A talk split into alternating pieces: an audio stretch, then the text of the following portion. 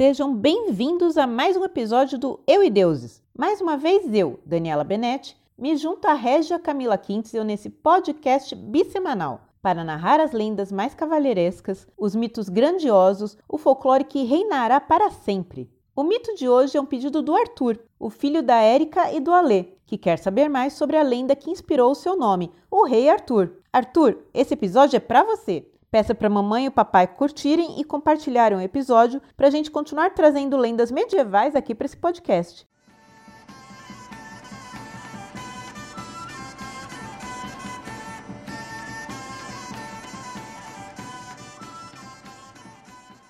O rei Arthur é uma das mais famosas figuras folclóricas da Grã-Bretanha, o grande rei e líder que defendeu seu povo contra invasores e unificou as tribos em um grande reino. Apesar de ser uma figura mitológica, existem muitos que acreditam que existiu um rei Arthur de verdade, que teria vivido entre os séculos 5 e 6. O Arthur histórico teria sido um bretão romano, ou seja, um homem nascido na Bretanha durante o período da dominação romana e que teria lutado contra as invasões anglo-saxãs depois da saída dos romanos da região liderando os celtas em 12 batalhas épicas. Até hoje, os arqueólogos e historiadores procuram provas sobre sua existência. Já o rei Arthur das lendas é mais fácil de encontrar. Sua história está em livros, filmes, séries, e eu vou dar uma resumida aqui. Como sempre, essa lenda tem várias versões, mas eu vou tentar trazer a mais interessante, vou misturar um pouquinho para formar uma história mais linear, tá bom? Conta, conta, conta, conta, conta, conta, conta.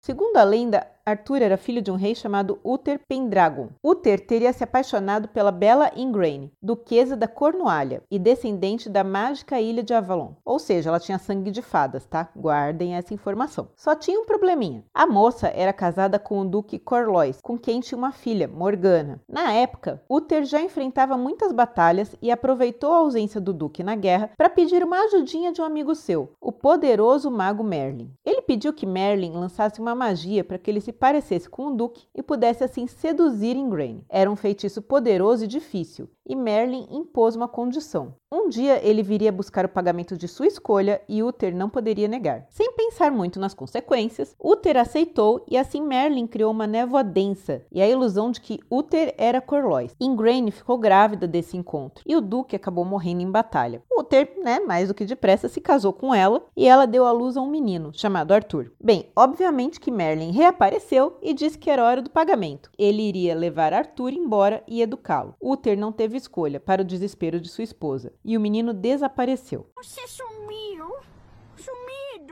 Na verdade, Merlin sabia que a criança seria um grande rei, que ele estava predestinado a trazer paz à Bretanha e que estaria mais segura longe da corte de Uther, onde muitos tramavam para assumir o trono. Arthur foi deixado aos cuidados de um honrado cavaleiro, Sir Hector, que o criou como seu filho, numa vila humilde longe das grandes cidades. Merlin se encarregava da educação do menino e assim ele cresceu, forte, valoroso, humilde e muito inteligente. Quando o rei Uther morreu, não havia um herdeiro para o trono e o reino caiu no caos caos da Guerra Civil. Mas Uther tinha uma espada mágica chamada de Excalibur, dada pela Dama do Lago, uma fada poderosa, que ele, antes de morrer, enfiou em uma pedra, dizendo que só o próximo rei poderia tirar a espada de lá. Durante muitos anos, os homens tentaram arrancar a espada sem sucesso, incluindo grandes cavaleiros. Um dia, Sir Hector estava na cidade com seus filhos adolescentes. Seu filho mais velho, Kay, ia se tornar cavaleiro. Porém, durante um exercício antes de se apresentar, a espada de Kay quebrou e Arthur, seu irmão adotivo e também pajem na época, correu para encontrar uma substituta para a cerimônia. Quando viu a espada na pedra, sem saber o que era, o rapaz não teve dúvidas. Foi até lá e tirou a espada com facilidade, por espanto da geral. Claro, muitos nobres e guerreiros não queriam acreditar que um moleque de 15 anos podia ser o novo rei, mas Arthur tinha a proteção de Merlin. Que que é?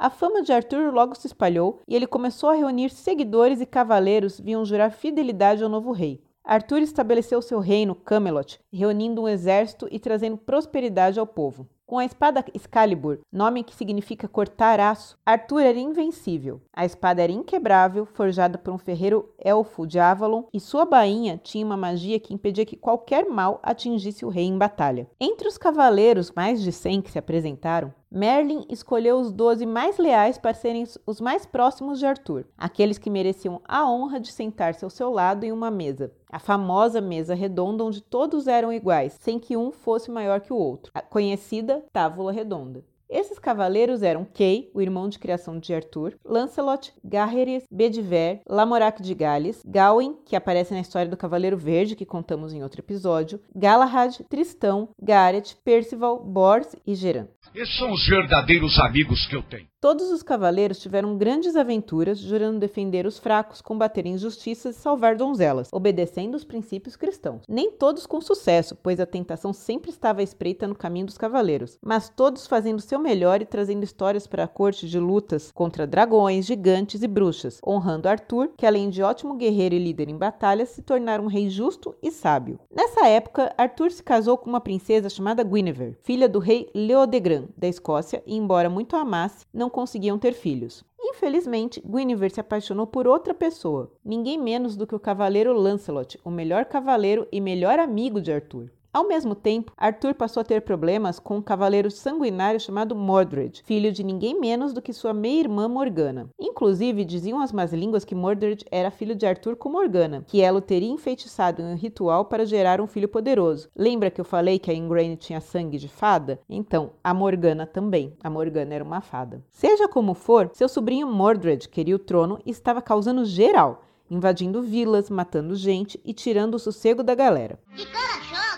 Mas para Mordred, a oportunidade veio mesmo quando ele soube que Guinevere e Lancelot estavam de conversinha. Ele foi até a corte e botou a boca no trombone, acusando a rainha de adultério e exigindo sua morte e punição de Lancelot. Foi um quiprocó, com alguns cavaleiros ficando ao lado de Mordred, outros defendendo Lancelot e a rainha. Arthur ficou abaladíssimo, pois como lidar com a traição da mulher que amava e seu melhor amigo? Apesar de tudo, ele não queria a morte de nenhum dos dois. Isso causou o enfraquecimento da távola, pois os cavaleiros estavam tomando tomando partido e esperando o julgamento da rainha. Lancelot defendeu a honra da rainha no julgamento, mas resolveu partir para evitar o pior, deixando o reino desprotegido. Mordred decidiu então que era hora de ir para cima e invadir, aproveitando o momento de tristeza do rei. Para piorar, Merlin tinha se apaixonado por Morgana, que o convenceu a ensinar a ela tudo o que ele sabia. Quando Morgana ficou mais poderosa do que Merlin, ela o prendeu com artes místicas numa caverna e roubou Excalibur, deixando Arthur sem sua principal defesa.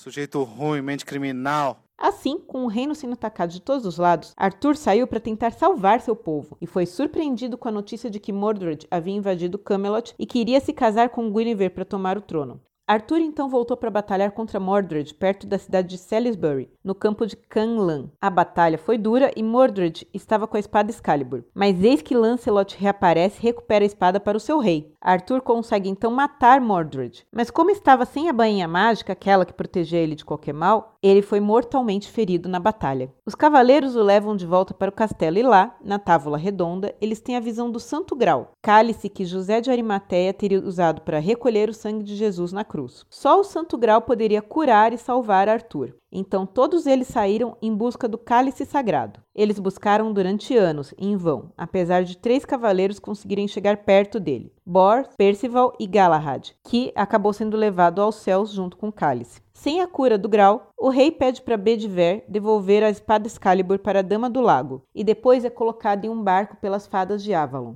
Elas levam Arthur entre as brumas, para que ele seja tratado na ilha e possa, um dia, retornar trazendo uma nova era de prosperidade para a humanidade quando for mais necessário. Volta! Volta! Volta! Volta! A lenda de Arthur aparece escrita pela primeira vez em 828, no livro História Britânica, escrito pelo monge Nennius, mas ela se popularizou no século XII, em versões contadas pelos autores Geoffrey Monmouth e Chrétien de Troyes. Outras versões foram surgindo, trazendo elementos diferentes como grau. Em 1634, o inglês Thomas Mallory escreveu o livro A Morte de Arthur, que é até hoje a versão mais popular da lenda. E esse foi o último episódio da segunda temporada de Eu e Deuses, seu podcast bissemanal de mitologias, todas as segundas e quintas no seu agregador de podcast favorito, no nosso canal no YouTube e também no nosso site euideuses.com.br. Bem, como eu já avisei na semana passada, agora entramos em recesso de final de ano e só voltamos no dia 10 de janeiro. Muito obrigada a todos que acompanham a gente sempre e que mandam seus recados. Podem continuar mandando pedidos para o contato euideus.com.br ou deixar o um recadinho nas redes sociais, dizer que está com saudade lá no nosso Facebook, Instagram, YouTube. Afinal, a gente tem que preparar os episódios de 2022 e contamos com os pedidos de vocês. E fica aquela dica para você ser o verdadeiro rei do conhecimento. Vai ler uns livros. Até o próximo Eu e Deuses. Bye bye.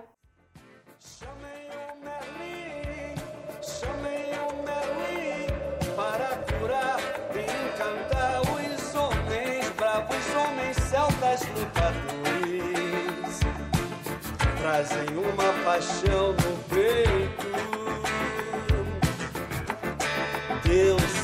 salve os cavaleiros, Deus salve os cavaleiros.